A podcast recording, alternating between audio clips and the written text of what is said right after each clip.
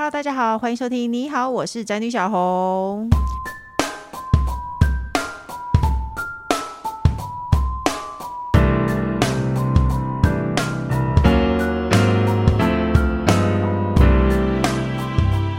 是我都是为你好，你也是情绪勒索高手吗？这几年来呢，情绪勒索这一词呢，被非常广泛的运用和讨论。以前我们小时候都不知道什么叫做情绪勒索，那呢，我们只知道华人社会的父母啊，很喜欢奉献自己的一切，然后长大呢，发现小孩不如他的期望呢，就会开始对他情绪勒索。听起来这是一件很不好的事情，可是呢，实不相瞒，在这个现象被广泛讨论之后呢，我才发现我是一个非常喜欢情勒的妈妈。但是情勒到底有什么不好呢？我有感情，我才会利用这个来，我我才会利用这个来跟你讲嘛。我就是对你付出了真感情啊。可是呢，现在今时今日，如果你喜欢情勒，会变成一个很糟糕的父母。所以呢，我们就今天就邀请到专家心理咨商师来跟我们聊聊。那同时呢，咨商师呢，他出过一本书叫做《情绪勒索》，所以呢，相信他今天。一定可以解决我的问题，让我变成一个正常的妈妈吧。让我们欢迎今天的来宾周木子。Hello，小红好，各位听众朋友，大家好。那还有就是呢，他，他本人不喜欢情绪勒索，可是我觉得他还蛮喜欢羞辱小孩的工程师。Hello，大家好，我是 工程师。哎，在我们讨论情绪勒索之前哦，我想先问老师一下，怎样叫做情绪勒索？大家都会很好奇，因为现在大情绪勒索几乎变成是一个骂人的词哦，就是讲说情绪勒索，对，然后你就什么都不能做。嗯、但其实情绪勒索是一个互动的方式，嗯，也就是说，今天这一个互动，它之所以情绪勒索可以成功，嗯，不但是有一方做了某个事情，而是另外一方可以接受，嗯，比如说我们开玩笑讲，像我们遇到呃 Seven 的店员、便利商店店员，你不认识，嗯，然后他突然就就是在跟你一哭二闹三上吊，然后说：“哎，你对我态度那么差，既然这样子，我死死算了。嗯”哦，你会反应是什么？随便他，对，随便他嘛。嗯、所以他怎么做其实不会影响你。嗯，那这一个情绪勒索就没有成功嘛。嗯，所以重点不是在于对方做了什么，重点是对方做的事情你会收下。所以这一个关系一定要够重要，还有这个行为对你是有效，所以他不会是第一次发生。哦，然后你很熟悉这个状况，就是他有一个剧本。嗯，然后就是只要你演 A。例如说，我要跳楼，一定会有人拉住。嗯，如果你第一次演我要跳楼，然后那个人就说：“哎、欸，没关系，我们下面有弹簧床，所以你跳下去没关系。”这个故事就结束了，就失败。对，嗯、哦，所以，所以其实当情绪勒索变成一个骂人的词，它其实我个人觉得蛮蛮可惜的是，那会让我们误以为。好像你做什么事情，我用情绪勒索去说你，你这样子就不对。嗯，可是实际上我们必须理解，情绪勒索它最大的问题是在于暧昧沟通，哦，也就是我实际上要什么，我没有办法直接的讲。嗯，比如说。你们都不回家，我干脆死死算了。哦，但他算有直接讲啊，就是你们要回家。对，但是他直接讲叫做你们要回家，或是我希望你们回家，或是我想念你们。嗯，我好想你们哦，所以我很希望希望你们可以回家，嗯，这个才叫直接讲。嗯，这叫直接表达需求。是，可是你们如果不做什么，我要惩罚你们，这不叫直接表达需求。这叫做我表达需求，我会觉得我很脆弱，因为你不做，我脸挂不上，嗯，所以我要用你不做我就惩罚你的方式，嗯，所以这个才是这一个互动关系的困难跟问题，因为通常这样子就是你被情绪勒索的人就会觉得，那你得到我的人得不到我的心嘛，那就是一个员外的概念，所以要有一 个条件，哎，那这么说来，其实我不算情绪勒索的人，因为我只是会跟我的小孩说。你知道我我小孩不好好吃饭的时候，我就会跟他讲说，你知道我妈妈有多辛苦？现在夏天这么热，我在菜市场为了买你喜欢吃的东西，结果你都不吃，这样算吗？我觉得应该是 可是我没有说你都不吃，如果你不吃，妈妈就跳楼。应该是说，应该是说，因为情绪勒索它的比较大困难就是在于暧昧沟通，是，所以如果就是我们就会鼓励比较好，比较可能比较正，就是我们可以试着的沟通方式是，哎。你不吃东西，要不就是我没有惩罚，或者你不吃东西会造成我的怎么样的困扰，很清楚的说出来。嗯，不过就是说你们不吃东西，你知道我有多辛苦，嗯，但你的意思其实是希望你们可以吃东西嘛。嗯，那不然你就会出现一个问题，当你说你很辛苦的时候，小孩长大就说不爽不要做。哦，然后你就会觉得很想把他掐死。所以就哎、欸，可是我跟你，通常会演变到我要说我有多辛苦，一定是我有好声好气叫他吃，他就是不吃嘛。大家大家常以为爱情绪勒索父母天生就是这样，其实不是啊。我们是也是慢慢的走到这一步，慢慢的被迫走到这一步，没错。所以这么说来说，充其量我只是一个爱装可怜的妈妈，我 我不是情绪勒索妈妈，是不是？有一些利益交换算吗？比方说，哎、欸，你好好把饭吃完，等一下可以看一下。这个比较不算是情绪勒索，这就比较像是教养方式。嗯、不过我个人觉得，与其说。呃，你是你刚刚说你是爱装可怜妈妈，我倒觉得不是，嗯，我倒觉得你是一个很辛苦的妈妈，啊，所以当孩子或其他人没有办法就是按照你期待的方式去做的时候，嗯，因为你你做的努力都是为了可以换得一个就是长治久安的一个家庭生活，哦，嗯，但当他没有按照这个方式去做的时候，你就会很伤心很失望嘛，觉得你的努力没有被看见跟没有被在乎，嗯，那就会很容易用这样的方式去说出来。哦所以，其实我觉得我们在了解这个情绪勒索的互动跟跟状态的时候，不是这么快说哦，情绪勒索的人就是不对的。我觉得不是这样讲，而是我们需要理解整个脉络，以及怎么样的沟通会最有效。对，哎，我觉得你说的老师说的很对，你一定要了解整个脉络。会走到这一步的人，都是一一定是被逼的。因为我现在很很很有办法同理所有的父母，我可以理解到，其实他大家很多父母真的是牺牲了自己的一些什么事情去成就孩子，结果小孩子爱理不理的，是，是不是常常把他掐死？其实光生小孩就本身就是个牺牲啊。对啊，没错，没错。但是但是话又会说回来，以小孩的立场，的确就会觉得说，那你要要生不生，你可以选择。嗯，但是我觉得的确。人生有很多艰难的部分，是我们在做那个选择的时候，我们不知道会牺牲这么多。我们不知道我们会生出一个小孩，就是他说：“我又没有叫你生我，你在那边跟我说什么？我又没有叫你生我。”所以，是是所以，所以，我觉得那个立场的互互动中，我们当我们今天如果用很多这样子的互动方式，嗯、可惜的是彼此的需求其实会藏在后面，就没有办法彼此理解，那、嗯、是比较可惜的地方。哦，那是因为你是不是老师？是不是没有小孩？这就是因为我没有小孩，才说得出漂亮话。对啊，我就在想说，你这一口漂亮话，你自己我就期待你几年以后有个小孩，然后他慢慢。长大了，其实都不用生小孩，光伴侣互动，我都会说，像我们有时候会分享一些伴侣互动可能可以使用的一些比较，也许比较好的互动方式，就比较有效的互动方式。嗯、那别人当然会好奇啊，老师，你都是这样跟你的先生互动吗？当然不是啊，因为他没付钱给我啊。哦，是不是？如果如果今天呢，他他也曾经跟我讲过，说你是心理师，你这样讲话，嗯、我说可是你又没付钱给我，你讲了什么？我想知道，我想知道你讲了什么。当然也是。吵架的时候一定会那种就是呛虾，心理师也会呛虾，当然会呛虾，怎么可能不会呛虾？当然也会讲说，你知道你这样子，老娘为了你做了多少，也是会讲这种话啊。我读书人也会讲这种话，对，读书人怎么不会？而且读书人讲的这种话会讲的更直接，好不好？那我放心 多了，读书人以为跟我们这些人根本就没有两样嘛，就是这样。OK，那没想到呢，情绪勒索会影响小孩这么深。那我们现在就来看看呢，我们网络上调查了这些情绪勒索的金句，所有父母最喜欢用的警句。还有伴侣，我觉得应该也还蛮适用了吧。第一个是“我是为你好”，我是为你好，是情绪勒索的第一名吗？如果照你的说法来说，这这这句话还好啊，因为没有所谓背后的牺牲。哎，我个人还是觉得一一个一个话语，它没有办法被就是很片段性的理解。嗯比如说，我是为你好这句话，几乎会是在起手式嘛？对，没错。但是，我是为你好背后的意思其实蛮重要的。那就是我说这句话，我认为这是对你好的。我有没有理解你呢？我有没有知道你真正的需求呢？我有没有了解你真实的感受呢？哎，可是我觉得这句话，但是如果父母对小小孩说出这句话，应该这件事情是通则，你就是真的是为他好。比如说学校就是会考这一题，我叫你把这一题记下来，嗯嗯、我就为你好啊，嗯、这有什么错呢？所以。困难的地方就是，我可以告诉你这件事情，嗯、你如果你想得到对的答案，或者你想要得到好的成绩，也许你要这样做。嗯，可是如果你不要的话，你要付出代价。嗯，那这个代价你有没有承受得住？哦，我觉得困难的地方是，如果今天我们父母帮小孩做了很多事情，我们会比较辛苦。嗯，但是小孩不懂，我们就会更气，对不对？这就是困难的地方，因为我们会习惯帮小孩负责任。对，都已经跟你讲这一题要考了，啊，你还是。打死不记，嗯、那后面的责任你就要自己负啊。嗯，但但是这一件事情，父母没有那么放得下来，因为毕竟我们对小孩有一些责任，有一些爱，我们就很难放得下。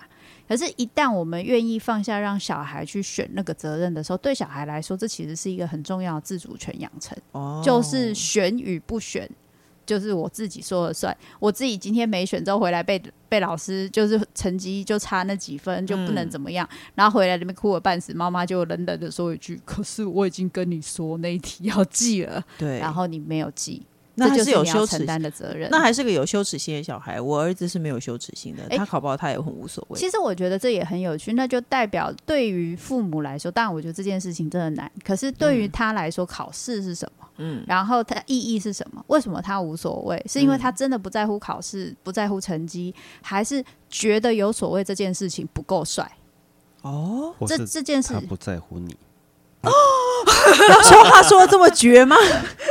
这不好说。哦，在乎这件事情就不帅，我觉得你说的很有道理。但有时候就是这样啊。我今天就是其实心里有点闷闷的，嗯、可是已经被爸妈说，你看你就是因为这样，然后呢，我就特别是青少年特别喜欢这样。那应该怎么办？就是、你有没有解法？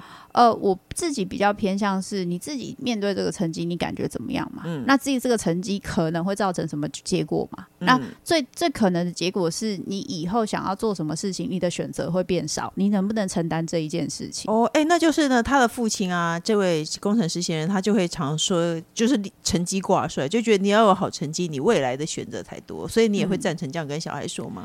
哎、嗯欸，我诚实的说，因为我自己一路走来，我后来发现不是这样，所以。我觉得这当然是经，这是每一个人经验的的感受不同。因为比如说我在猜，说不定我先生他也会比较偏这样，就是他就会比较偏成绩挂帅，说不定。他是不是一个成绩很好的人？对，他就是就医生嘛。哦。可是像我自己是，虽然我小时候成绩不错，可是我曾经面临到一段就是我生涯非常的就是迷惘，然后我。就算到成绩，我也不知道我自己未来要做什么。然后我选到我自己想念的东西，嗯、可我后来发现这不是我想要的工作。哦、我曾经经历很多次这一种过程，所以对我来说，比较像是我现在能不能尽力把我能做的事情做好，这件事情才是重点，嗯、而不是成绩的好坏。因为如果今天你有更重要的事情要做，你觉得你有更重要的事情要做，嗯、你觉得比成绩更重要，你可以说服我。我觉得我可以接受，嗯。可如果今天啊，你也每天没有在做什么事情，啊，都在打电动，啊，你现在该做的事情就是念书，啊，你又不把书念好，不然你是要怎样？所以你也会这样子讲话。我我会跟他讨论，我觉得会讨论，比较不会是单呃，但是因为我也没小孩，所以会不会有小孩的时候，我就觉得啊，麻烦死了，你就给我念书。对啊，其实 跟有可能跟小孩讲话很麻烦，对不对？对，而且其实。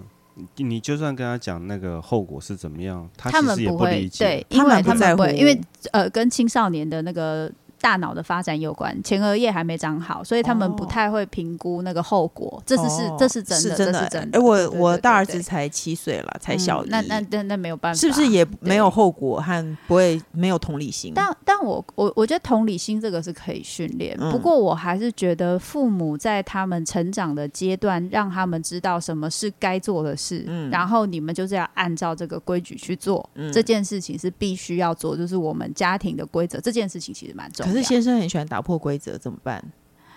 我们要问先生喽。对啊，我们要怎么样跟他沟通呢？呃，你可以问一下你先生打破什么规则？就是我先生很喜欢说，你收完玩具就让你看电视，嗯，就会让让小孩，我我就会觉得收玩具是你该做的事情。为什么收完玩具就可以看电视？嗯，或者是说你好好吃完饭，我就让你看电视。嗯，反正我只要一不在家，他们就是。怎么样的结局就是可以可以看电视。啊，今天我们就讲一个简单的东西，就是我们讨论到两件事情。嗯、第一件事情就是你们夫妻在教养上谁是主要的规则者？哦，我是规则者，可是我也不在家，规则者一不在家就会被打破。没错，没错，所以你是主要规则者，就是先生就是那个给 bonus 的啊。所以那一个东西就很像是一到五要工作，六日是休假，他就是六日休假的那一个人。哦，所以。其实我在猜，先生其实是很信任你的吧？因为总是你在的时候，主要规则是会抓住的。嗯，所以那种感觉就很像是阿公阿妈会说啊，孙就是稍微宠一下没关系，反正回家他爸妈会教他。对，啊，我在这里宠一下，就是享受一下天伦之乐。反正回去他爸妈还是会教他。嗯。可是如果今天变成阿公阿妈要主要教养小孩，他就不见得会这么做了。哦。所以其实我觉得你们两个之间应该是蛮有安全感的啦。这样子我啊，那个等一下我户头都会钱进来。好看行不行？还有下一个是你看看别人，你真的让我很失望。嗯，会不会这样？就是对小孩这样说，这样算情绪勒索吗？这只是一个事实的陈述。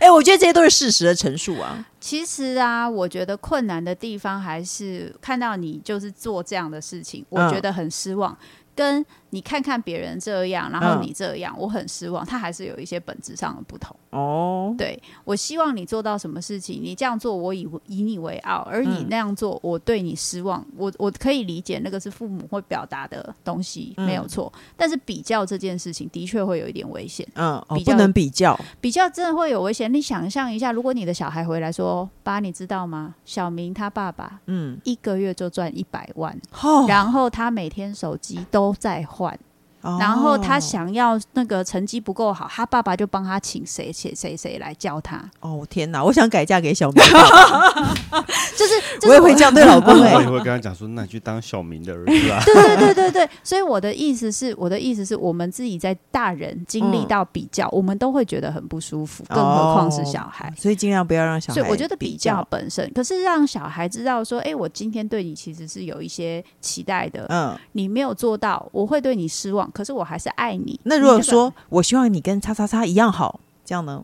就是说，反过来讲同一句话，我反而会觉得，会觉得说，你觉得那个他好的地方是什么？你直接讲那个好的地方，不用说跟谁一样，因为他他跟你的孩子是。不一样的，哦、对，是不一样。就是我，我们就讲一句话，就是我们的原则就是一个，就是如果今天别人对你讲这个话，你会不会不舒服？嗯，如果你会，你就不要这样对孩子讲。比如说，如果小孩说：“嗯、我希望你跟那个谁谁谁的妈妈一样漂亮。”嗯，你听了会不会不舒服？抽气。对，是谁啦如果是如果是的话，我们就不要这样做。其实大概就是这样。看是谁啦，看是谁。如果他跟比如说周杰伦的小孩是同学，那那就 OK。看是谁，还是要比一下。那还有一个说，你再不好好吃饭，你不好好睡觉，你好好写功课啊，我就不要你了。会有这样吗？我觉得这样比较。比较可惜啊，因为因为你也不真的不要，这只是气话，对，对你也不真的不要，那讲了其实也没效。哎、欸，我引申题耶，我老公很喜欢说气话，嗯、是完全做不到的事情。像我已经知道了，我们不可以跟小孩说你做不到的事情。可是我老公非常喜欢跟小孩唠他做不到的狠话，比如说你再讲好啊，那你明天就不要去上学了，你就一直待在家里罚站。我就心里想说，你不可能觉得这件事我做不到呢？因为你做不到啊。如果你说啊，那我就不要你了。这件事我不会讲，因为我真的做不到啊。有你会你会说，你就不要去上学了，就会变成我们俩在吵架。如果说我是说父母很轻易的讲出他不可能做到的事情，比如说我就不爱你了，你就去当别人家小孩好了。久了是不是小孩根本也把你的话当成屁而已？当然，我觉得如果我们今天可以建立一个，就是我们。讲了，就是我们讲的是我们做得到的事，这是最美好的事情。可毕竟我们是人，嗯，有的时候真的会冲动，嗯。不过我觉得，对于跟人的关系是这样，冲动当下发生的事情，不见得会决定一辈子。嗯，重点是在事后的讨论，一定要再去讨论。对对对，如果今天当下两边都很生气，嗯，然后就是讲出，哎，你就不要当我儿子啊，我就不要当儿子，我去跟隔壁小王姓，好啊，你就跟他姓啊，好啊好啊。然后，但事后我们有机会去讨论，我们有机会讨论说，刚刚爸爸不应该这样讲，但是我那个时候真的很生气，因为你那时候做了什么什么什么。嗯，我其实是希望你可以怎么样怎么样的，要做到这件事情对你来讲有什么困难吗？你可以跟我讨论吗？嗯、然后小孩才就可以有机会去跟你讨论说他为什么不做到这件事情，嗯、是因为他有困难，还是他纯粹不想？哦、那如果他说我我没有困难，但我不想，那我们要讨论不想啊？嗯、那为什么我我也要跟你讲为什么我想要你做到这件事？所以深入的沟通就会。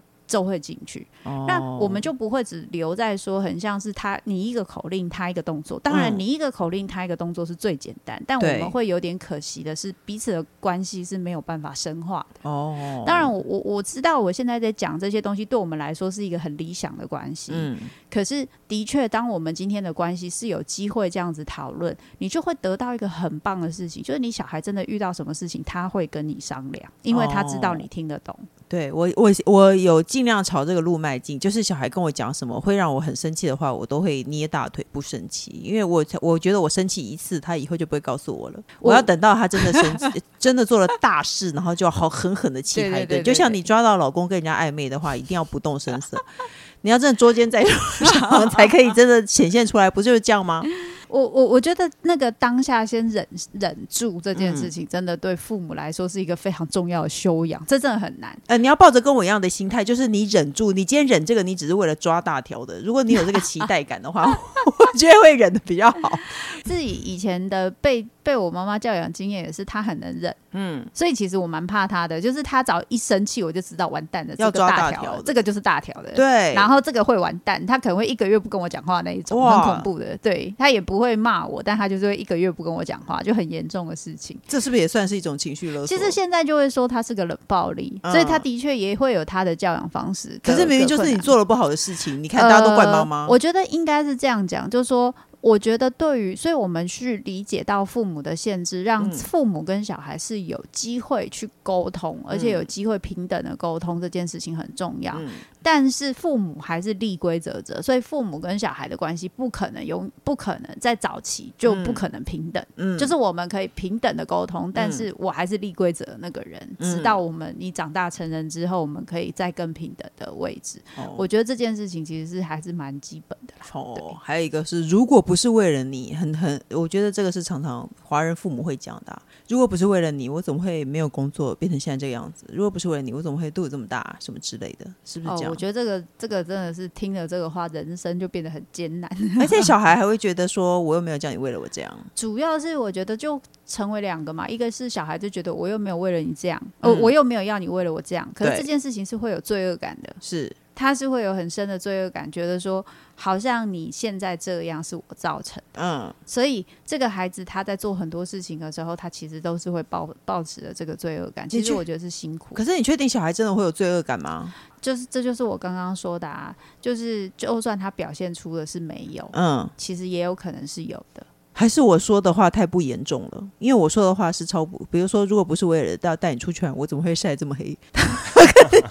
我说这句话太无谓了，所以他没有感觉。不知道会不会？哎，小孩是男生吗？男生，对，他可能就会不知道怎么回，就说这个妈妈的期待是什么呢？我看爸爸，他还不知道一一百折三重，对，就看了爸爸一眼，就决定去玩自己的玩具，就可能现在已经会有这种方法。所以这句话其实是会造成小孩的压力，大家就是尽量不要说。那还有一个是我老公最喜欢的，你想怎么样随便你啊。我老公很喜欢这样子，他其实完全不能随便，可是他有时候气起来就是说随便你啊。那你就不要去上学好啦，你就不要怎么样好啦。这个就是比较像气化型的啦，嗯、也很难讲说它是类似情绪勒索的互动。不过我觉得气化这件事情，就是父母跟小孩之间一定会发生，嗯、就像伴侣之间有时候还是会出现。嗯，我还是觉得回归到一件事情，就是在事后跟小孩的沟通上是不是顺畅的。嗯，也就是说，如果今天我们之间的关系就停留在那个气化，嗯、那伤害性就很大。嗯，可是如果今天这个气话它有机会被调整、被修正。下一次在这么生气的时候，我有机会让这个气话不是用这个形式讲出来，不是每一次都这样讲。嗯、那我觉得这个关系就没有那么严重。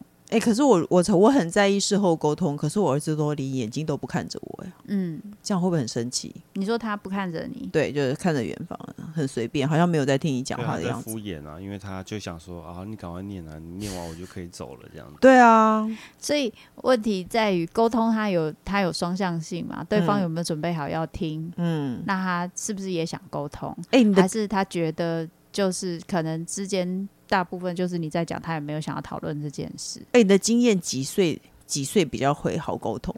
其实我的经验是，哈，两三岁的小孩就能沟通了。真的两三岁的小孩就能沟通，嗯、他就会听得懂，他就知道，而且他就会对他就会有很明显的知道。可是真的每个人性格特质不同，嗯，比如说呃，有些男孩子，然后女孩子也有，但是男孩子的确稍多一点，嗯，就他本身的个性是会比较早就会知道说这边有情绪，嗯，我不要处理。我就离开，哦、我的情绪就离开，就转移。欸、他很多很多小男生很小就会这件事。哎、欸，我听过很多人说，爸爸妈妈吵架，然后小孩子情绪很糟，小小孩会哭啊，会会吓到啊。可是我跟我先生如果真的吵架，我们是尽量不在小孩面前吵吵架，但你知道人嘛，总是会。嗯嗯他们俩会到另外一个房间玩，然后完全好像没有发生这件事情一样，欸，哎，所以。也许，也许你的两个小孩，他本身那种学者特质比较强，就是他们其实比较能够专心致力做自己的事情。呃，工程师特质好会说好听话哦。我是说事实，但是相对，因为所以他们情感、他们情绪上来的时候，他关闭跟转移的能力很强，就是他可以去做他自己的事情，不会被别人的情绪跟关系给影响。嗯，但缺点也是他不是很喜欢处理这个部分。我觉得这是人际上的另外一个困难处。哦，所以其实有好有坏。我我其实真的觉得他没有什么同理心，可是这一方面来说，他就算是好的。某方面来说，我觉得说不定不是没有同理心，嗯、而是他们不会表现。嗯，比如说我也有遇过这样子的朋友的小孩，嗯、然后很明显就是你要是跟他讲他不想不想听的事情，嗯、比如说他自己就不是很喜欢吃饭，然后干嘛？嗯、你跟他说你是不是要好好吃饭啊？嗯、他就会立刻。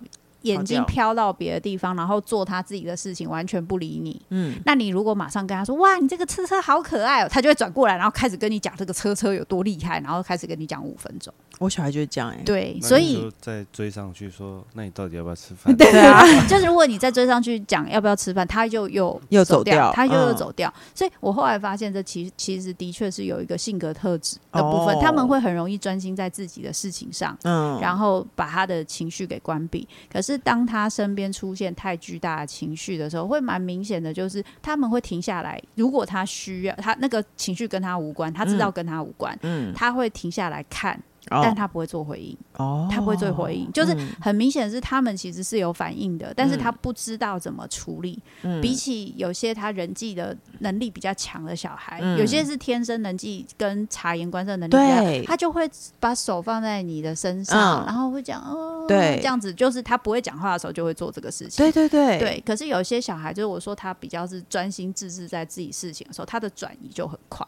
就是我，我那时候其实有有注意到，也不一定是性别，就是男生女生都有可能会有这样的差距。我有听过会阻止父母吵架的小孩啊，对对对对对对。可是我的两个都不会哦，他们就跑到别的地方，而且还可以玩的很开心。是，好像没有发生这件事情，好像他们完全不知道。所以，所以可能他们两个的情绪处理能力很接近，所以他们就会用一样的方式。哦，那是好事就对了。那还有一个最后一个呢？我对你付出这么多，你可怎么可以这样对我？好像情侣或父母都很容易发生。说真的，我觉得这个话真的很容易说出来。嗯，可是我觉得，对，我觉得这种话真的很容易在关系里面会说出来。不过，我觉得的确，当你开始会说出这句话的时候，与其是说你不要讲这样的话，嗯，倒不如说你要开始重新检视你在这个关系的位置。哦，那就是你在这个关系里面，你是不是常常自顾自的，或是需要？用你自己的方式去表现，或去替对方着想，做很多事情，嗯，或是对方其实有一点享受你给他的东西，嗯，然后但是他又没有真的，就是你们的关系其实有一点不对等。哦。所以，当今天有一种可能性是你不知道怎么，就是你在跟这个人互动的方式，你就是这样在爱他。比如说小孩，你去每次要去看小孩的时候，你就是大包小包，然后准备好他最喜欢吃的东西，然后你都不要来载我，因为我知道工作很忙，我就辛辛苦苦的去你那边。然后我帮你做很多事情，帮你打扫，帮你干嘛，然后就做了很多事情，叫你回家一趟，你不要，我就说我帮你做了那么多，你又说不不不回来怎么的？嗯。然后小孩就会觉得说，那你不要做那么多啊，就很容易会出现。这样的状态，也就是说，如果你很习惯是用我为你好，我对你好的这种方式来换得你对我的爱，嗯。的时候。失望的时候很容易会讲这样话哦，我我倒不说对错，我就说失望的时候很容易会讲出这样的话。嗯，所以怎么样去重新思考，说我在关系里愿不愿意相信，不一定要我做很多，他也会爱我。我觉得这才是重要课题。所以大部分如果会使出很多情绪勒索的人，包含我本人，我有时候也会使出情绪勒索。其实多半跟都跟不安全感有关。我想知道，就是读书人是怎么做情绪勒索，就是我为你好这种话，嗯，然后我讲出来之后。就是，我记得那时候我有跟我先生讲，我先生还把我的书拿上来，就说你情绪勒索，拿石头砸自己脚。对，然后我就说啊，我专业的、啊，不然呢，你咬我啊？对啊，你就是专业，对我专业勒索者，不然你要怎么办？哎、欸，我自己的经验哦，我觉得我以前会觉得，比如说我默默付出很多，然后你看到我很辛苦，你就会加倍的。其实我我后来觉得是不会的，所以我开始在婚姻当中。是一个发号施令者，我就会说你去洗碗，嗯，你现在去干什么？嗯，因为你永远不要想着另外一个人看着你做这么辛苦，他就会心里想说他这么辛苦，那我多分担一点好了，绝对不会有这种事情，你赞不赞成？嗯我我我觉得那是跟一个东西有关，就是因为我们都会很习惯，就是一个习惯的跟舒服的状况。嗯，也就是说，如果今天这一件事情，因为这也很好玩哦。当我今天可以享受另外一个人的好跟照顾，嗯、这代表什么？就是很棒啊，很爽啊。这代表我也被爱啊。嗯，我我在我我我我在就是重温一个感觉，就是我是被爱的，被照顾的，很像小孩一样是被爱、被照顾，那是一件很幸福的感感觉。就是我在外面啊。我在工作很辛苦，哪有人会帮我把什么事情做好？我都马上自己一个人做。这、嗯、回来我可以感受一下，就是有人都是爱我、照顾我的，嗯、这很幸福啊。是，所以我我让自己看不到你很辛苦这件事情，其实是很容易的。嗯，可是当我们今天彼此的关系它变得是很偏向某一方的时候，嗯、不管是工作也好，心情也好，感受一样，嗯、变变得很偏向某一方，对我们都是辛苦的。嗯，所以去。去说出来讨论，然后重新去分配就会很重要。嗯，因为如果今天一直都处现，你都是处在照顾人的状况，你也会很想被照顾的时候，嗯、怎么办呢？然后可是又我们其实我真的是觉得传统女性不太会说需求。我觉得女性有一种天生的母性，她真的会很喜欢照顾别人。可是她照顾别人完以后，她并不是不想要回报的，她还是希望。没错，没错。我我觉得那个是有一点训练，就是我觉得有点像社会训练，因为社会其实蛮期待女性可以去做照顾的事情，嗯，然后去体贴情绪上的照顾也是，然后可以察觉别人的感受，在乎别人的需求，其实蛮期待女性会做这件事。嗯，男性就是比较就是凭什么？我现在觉得凭什么？所以，所以我觉得我们去察觉到这种性别的教育的的期待的相相反，比如说今天如果是男生，嗯，他没有办法做到照照顾别人的心情跟在乎别人的心情的时候，嗯、以前的文化是比较能够接受这件事，嗯，可是女性做不到这件事情，其实是比较容易会被。定的，可是相反的，男生如果没有办法达到一定的成就，对，做到一定的事情，嗯，或是解决一定的麻烦，比如说看到蟑螂，男生跟女生一样害怕，但是男生就不能躲在女生后面之类的，所以大家的这一些性别的差异都有一些枷锁在，所以我们可以重新去思考，跟让自己可以有一些不同的选择，在这样的关系里，我觉得蛮好的，其实是蛮好的。哦，好的，今天谢谢老师的分享。那我们节目还有一个最后一个单元叫做“笔有金融灯”，我们要一起解决网友的问题，这超赞哦。他说：“我目前有孕，婆婆因为鼓励生育，开口说生小孩要发一百万，请问我该收吗？会让我却步的是，怕有什么我想不到的后果。比方最近我们买房，如果我们不在的时候带客人来，她觉得婆婆是不是感觉自己有投资这个房子当自己家？所以请给点意见吧，谢谢。拜丫丫。”丫丫，我觉得要是我因为生小孩，我婆婆就要给我一百万，我就会马上拿。这有什么好？你呢？我个人也是走，就是天下没有白吃的午餐。可是你要跟他推脱那个干嘛呢？也不是推脱，就是我我觉得对我来说，我可能会想一想这件事。就是我不一定会答应，嗯、也不一定不会答应，但是我可能会稍微思考一下，而且我会跟先生讨论。天哪，哎，我我其实生小孩我会拿，买房子我可能不会。因为我会怕他来住，嗯，对。可是生小孩，或者我就更怕的就是，比如说他给根本没有多少，然后、嗯、他给大概五十分之一，然后硬硬把你家当他家，是是这个这个这件事情我是觉得烦的。我听过有很多这个事，可是生小孩我觉得还好吧，他还能怎样呢？也不一定，因为搞不好规规定你每周要带他去，他要看你那个孙子都没有带回来啊！我跟上次哦，你知道你那个大嫂，我拿一百万给他，哎，啊要看他个小孩比登天还难哦，啊没有看过这么不懂得感恩的，一下省略。而且要我就觉得他他如果在我背后说我 OK，我不在意这些事情。所以其实重点是一百万吧，我就对拿到啦，钱如果收好了，这样子很好啊，养养小孩很花钱啊。我会觉得养小孩、生小孩的钱我会拿啦，买房子的钱我确实是会考虑，嗯、因为我不喜欢这种好像收人家什么的感觉。因为房子毕竟它就是一个不动产，它就在那里。我就说我也有投资啊，嗯、你好像像他很多人说。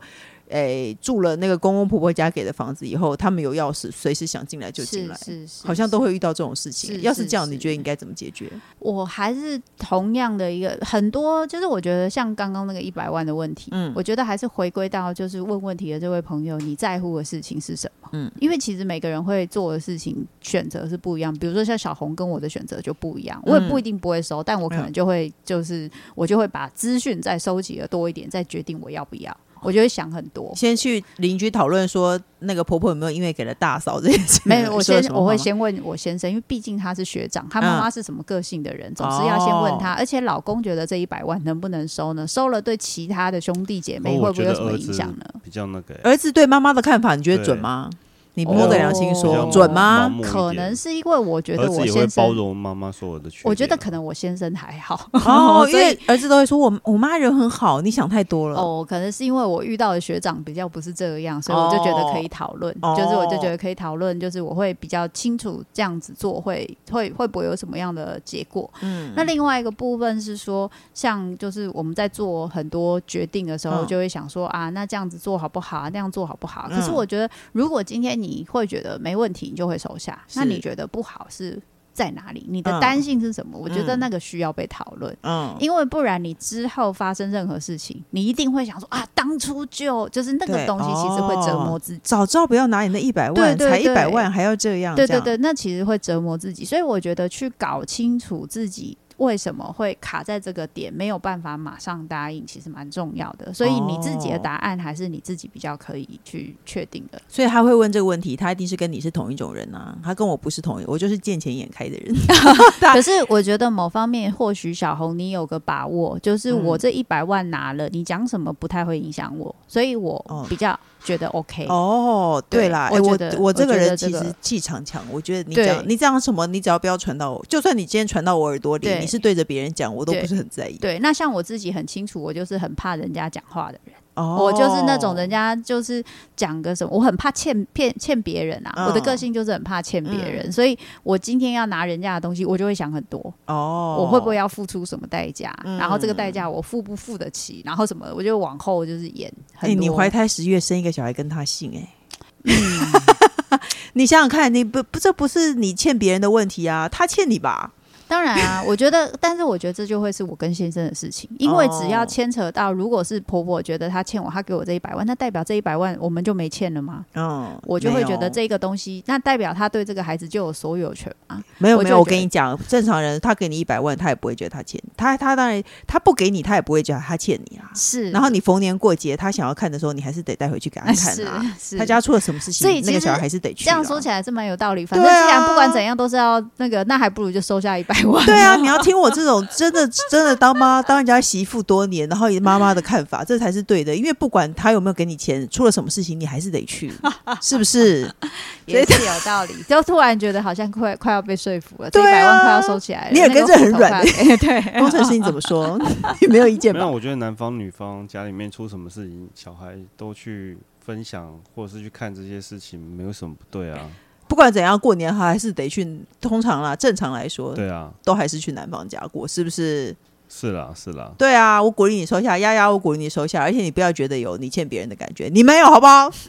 好的，那今天非常谢谢周木之老师来参加我们节目。那他的 podcast 周木之读灵魂脚本，今天听了一集很有趣，就是 Elsa 他在讲，对对对对对对，我觉得。分析的很很很清楚，就是我们在看卡通的时候，可能不会想那么多，是是，对小细节方面，我觉得还蛮精彩的。那每集呢，都会透过不同的小说啊、电影啊、动漫啊，用心理学的角度来分析。那老师，你可不可以介绍一下你的节目是怎么样？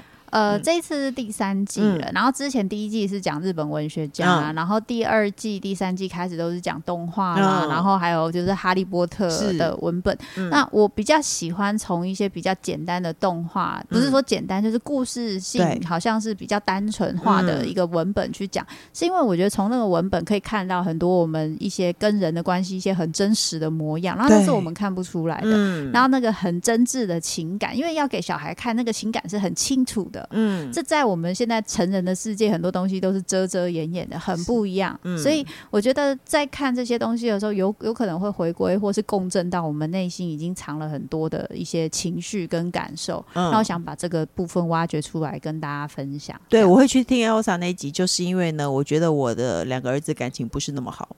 我现在说，那有一些姐妹情深的感觉，是是，所以我觉得很有趣。那有兴趣的朋友可以搜寻周铺之读灵魂脚本哦。谢谢，谢谢老师，谢谢工程师。谢谢那各大朋友，各大平台收听收听到你好，我是詹宇小红。不管我们固定收听，都请先按关注和订阅我的 Podcast。请大家踊跃留言发问，我们的笔友青红灯除了我以外，还可能会有来宾来为大家解答哦。就这样呢，下礼拜见喽，拜拜，拜拜，拜拜。